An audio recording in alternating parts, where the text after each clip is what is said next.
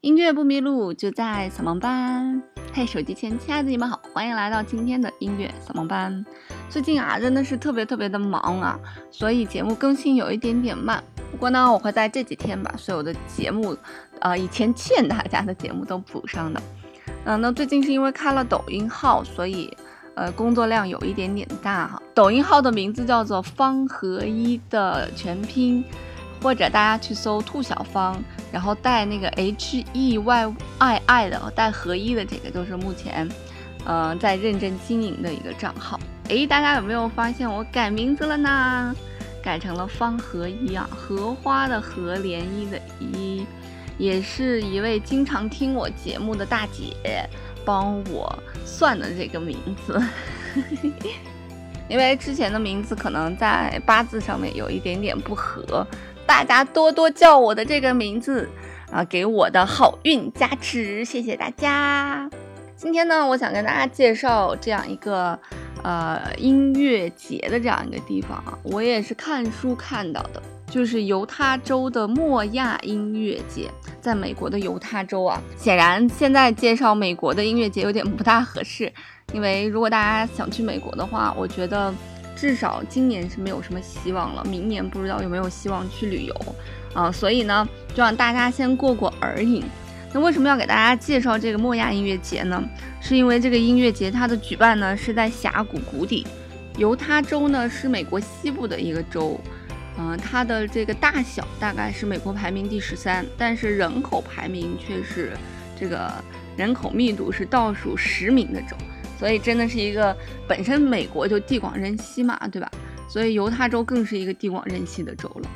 那在犹他州里面就有很多很多的峡谷，有很多很多的让人非常惊叹的自然景观。比方说今天给大家介绍的这个莫雅音乐节呢，那这个音乐会举办的地点呢就在这个红色的峡谷。这个莫亚其实是犹他州的一座城啊，当时以前是以这个矿产而闻名的。而这个莫亚音乐节呢，它所举办的地点呢，就在一个叫做科罗拉多河沿线的洞穴里面，所以这个音乐节的口号也叫做“风景中的音乐节”啊。所以大多数的音乐会其实都是在室外举办的。那你要去参加这个音乐节，其实还挺曲折的啊。首先要被送到一个这个集中的地方，秘密地点，然后需要步行一段距离才能达到这个音乐厅。所以他们呢也把它做成了一个短途的旅行啊，就是四天的步行加上在那里面欣赏音乐会，真的是一个特别特别神奇的体验。那这个莫亚音乐会一般在八月底和九月初举行啊，会上演各种各样类型的音乐，除了古典音乐，巴赫啊、莫扎特呀，还有一些室内音乐，也有一些什么民间音乐啊、爵士乐呀啊，当地的音乐家的一些音乐啊，拉丁美洲的一些音乐都有。所以在这样一个峡谷里面去聆听音乐。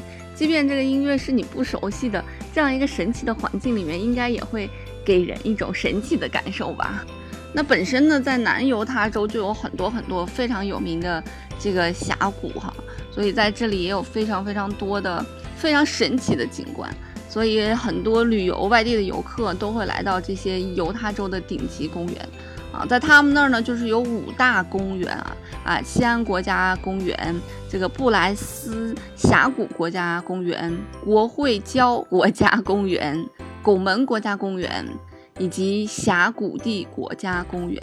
所以在这里呢，到处都是布满了峡谷啊、平顶山呀，还有各种色彩斑斓的高原。非常非常的美丽啊！那除此之外呢？据说这个犹他州呢具有全世界最好的雪，所以也是爱好滑雪的人的天堂。当然啊，很多信息都是我在网上查到的，我自己呢也没有身临其境。我记得十年以前我办完这个旅行签证之后，就再也没有想过 去美国。那显然现在这个情况也不大允许能去美国。不过呢，美国确实有很多。呃，这个非常好的一些音乐节哈。那我们知道欧洲有很多很多的音乐节嘛，因为其实那些古典音乐的大师很多都是出生于欧洲，然后死于欧洲的，所以为了纪念他们，当然有各式各样的音乐节了。比方说今年就是贝多芬诞辰二百五十周年，可惜遇上了这个大的疫情嘛。本身我也是打算四月份去德国的。结果现在呢，不要说四月份去德国了，明年四月份能不能出国都是一个问题。所以呢，呃，也就跟大家来聊一聊这些音乐节，让大家过过耳瘾哈。那在美国，除了有这个非常特别的峡谷当中的音乐节之外呢，还有一些电子音乐节呀、爵士音乐节呀，啊，非常非常多各种类型的音乐节。所以其实去美国看音乐节呢，还是非常非常的合适的。比方说，在俄亥俄州的库雅赫加瀑布就有一个鲜花音乐节，那举办地呢就在鲜花音乐中心啊，你可以铺上野餐垫，然后尽情的欣赏这个音乐。活动呢会从六月一直持续到九月。那会有一些这个交响乐团来为大家演奏一些古典音乐。那除此之外呢，在蒙大拿州还有一个叫做大天空古典音乐节的这样一个音乐节哈，它完全就是一个户外的音乐节，非常吸引人的呢，就是因为因为户外音乐节嘛，所以也是完全免费的，任何年龄的人都可以来看。那这个音乐节举办的这个月份呢，就在每年的八月份。除了有室外的音乐节之外，它还有一些。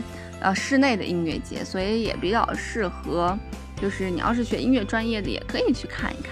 那如果你非常喜欢尤克里里呢，可以去这个夏威夷啊，参加夏威夷国际音乐节。没想到尤克里里，我们就想到海滩美女是吧？头上戴着那个花环，然后穿着那个可以扭屁股的小裙子 草裙，在夏威夷呢，就包括了这种传统的尤克里里的表演。然后呢，这个音乐节呢，大家还可以尝到这个夏威夷啊本地咖啡豆现磨的咖啡。虽然这个音乐节成立的比较晚啊，在二零一六年由一个小提琴家和画家，还有这个女高音来成立的，但是呢，就是因为这个特殊的地点和特殊的美景吧，也吸引到了不少不少的人。那我们刚才给大家提到的犹他州呢？呃，也会举办犹他歌剧节和音乐节啊，在犹他州的洛根这个城市，它的举办的时间呢，差不多也是在七月到八月之间。那有这个犹他歌剧节，然后有包括歌剧呀、百老汇的一些演出啊、交响乐的演出，包括唱诗班的表演，以及一些后台观光。总之呢，节目是非常非常的丰富。节目做到这里，我似乎。能够理解一点点为什么欧美的疫情控制不住了，因为控制不住自己啊。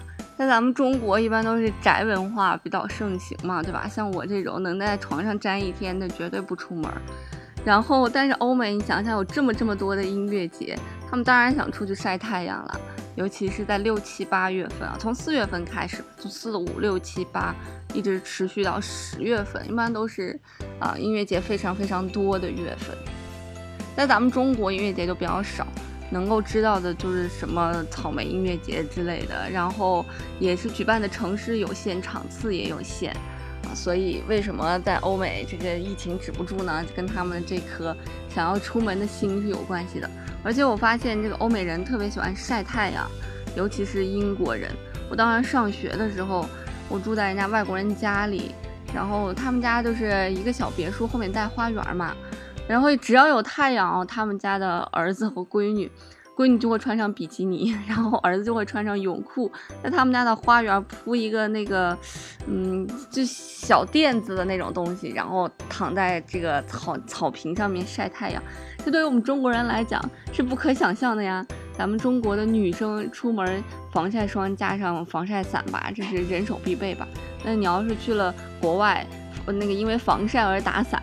他们就特别不能够理解你，而且呢，对于他们的女生来讲，啊，并不是一白遮百丑，他们没有白这个概念，因为他们已经很白了，所以他们的粉底都是偏黄或者偏小麦色，他们都是希望把自己的皮肤晒成小麦色。可是他们就是那种白种人，就是越晒越白，就像我们一样，一晒就黑一样。所以他们的粉底的颜色也是这样。我就记得有一次我去法国买粉底液的时候。我告诉人家，我说我要一个白的色号，结果回来涂上脸就是蜡黄蜡黄的，所以这这些都是属于一些文化的一些差异吧。好了，今天给大家介绍了这么多在美国呃有趣的音乐节吧，都是室外的一些音乐节哈。如果大家感兴趣呢，可以在 两三年以后去美国体验一下，呃，这种在户外的音乐节到底是什么样子的。好啦，那今天的节目就到这里啦。音乐不迷路就在小王班，我们过两天再见喽。